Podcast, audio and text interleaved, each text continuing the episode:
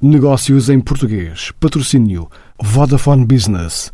Porque um negócio não se faz só de negócios. A PBio traçou uma estratégia até 2030 para reforçar o investimento em biotecnologia.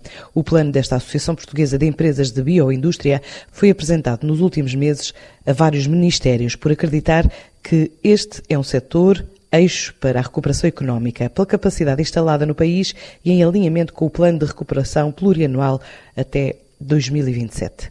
David Braga Mata, membro da direção e coordenador do novo programa Biosaúde, explica porque o recurso às ciências da vida é essencial no combate à pandemia, desde a identificação ao diagnóstico, aos recursos, como testes, medicamentos e ventiladores ou outros equipamentos. Se pensarmos, tudo o que fazemos para combater esta pandemia é biotecnologia. Pensemos, diagnosticar infectados, utilizar PCR, testes de antigênio ou testes de anticorpo. Obter uh, novos tratamentos uh, possíveis, biofarmacêutica, biotecnologia. E, por fim, desenvolver a tão famigerada vacina, com base em tecnologia de ponta, seja por vírus modificados, como é o caso da vacina de Oxford, ou em produtos de RNA, como é o caso das vacinas da empresa moderna CureVac ou BioNTech.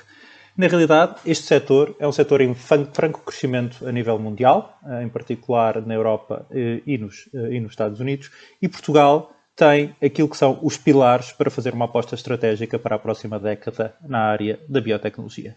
Temos recursos humanos altamente qualificados, temos ciência de excelência na Europa. O que nos falta é uma estratégia que permita ligar o conhecimento científico e a tecnologia com o tecido económico. É nesse aspecto que a PBio decidiu lançar o Biosaúde 2030, uma política integrada da aposta nas ciências da vida e na biotecnologia como um dos pilares de desenvolvimento para o país na próxima década.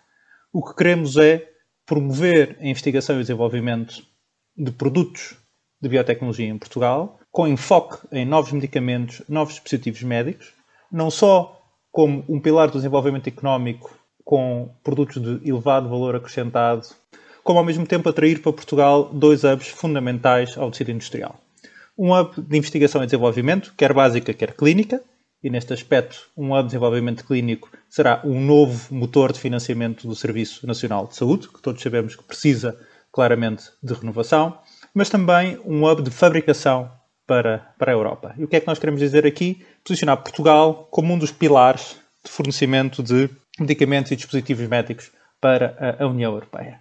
Na realidade, vamos mais longe e achamos que, tal como acontece nos Estados Unidos, a Europa deve promover um SME Business European Enhancement Act, que impõe que na área da saúde sejam feitas compras em empresas de base europeia de medicamentos e dispositivos médicos para abastecer os vários serviços nacionais de saúde da Europa.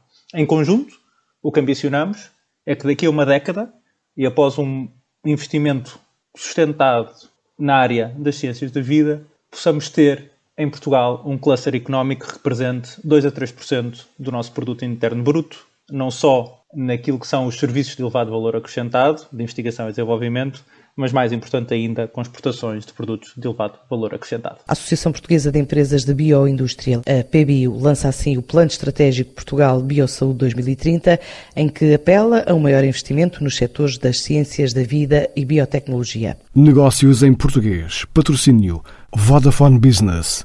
Porque um negócio não se faz só de negócios.